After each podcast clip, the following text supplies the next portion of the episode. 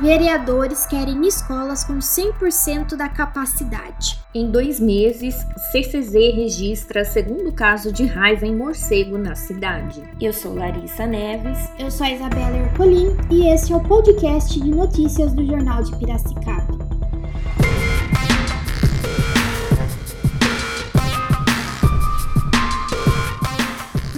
De ontem, 23, o prefeito Luciano Almeida e os secretários municipais de Educação, João Marcos Tomaziello, e de Governo, Carlos Beltrán, receberam no gabinete os vereadores Ana Pavão, André Bandeira, Tiago Ribeiro e Fabrício Polese, que apoiam o movimento de mobilização civil para a reabertura das escolas, que defende a abertura de 100% das atividades, respeitando todos os protocolos de segurança determinadas pela legislação. Os vereadores entendem que a retomada das atividades atividades, além de representar um ganho para a vida escolar dos alunos, permite que os pais possam retornar ao trabalho. Apontaram ainda que nem todas as crianças têm condições de se dedicar às aulas remotas. Tanto o prefeito Luciano Almeida como o secretário de Educação reafirmaram que são favoráveis à abertura integral das escolas, e, segundo eles, estão preparados para o retorno de 100% das atividades. O Centro de Controle de Zoonoses de Piracicaba registrou ontem o segundo caso de raiva em morcego neste ano, confirmado após análise do CCZ em São Paulo.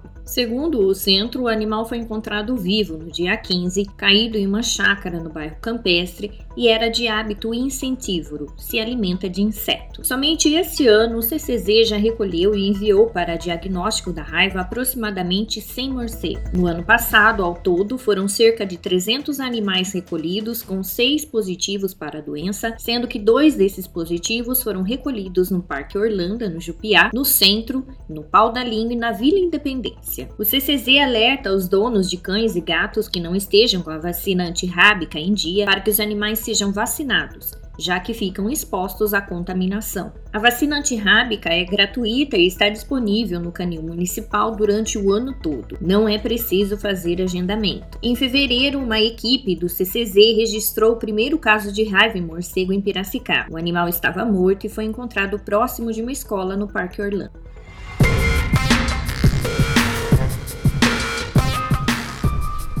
Podcasts do JP vão ao ar todos os dias, com resumos e análises das principais notícias da cidade. Acompanhe no portal do JP e nas redes sociais. Mais notícias a todo momento nos canais digitais do Jornal de Piracicaba.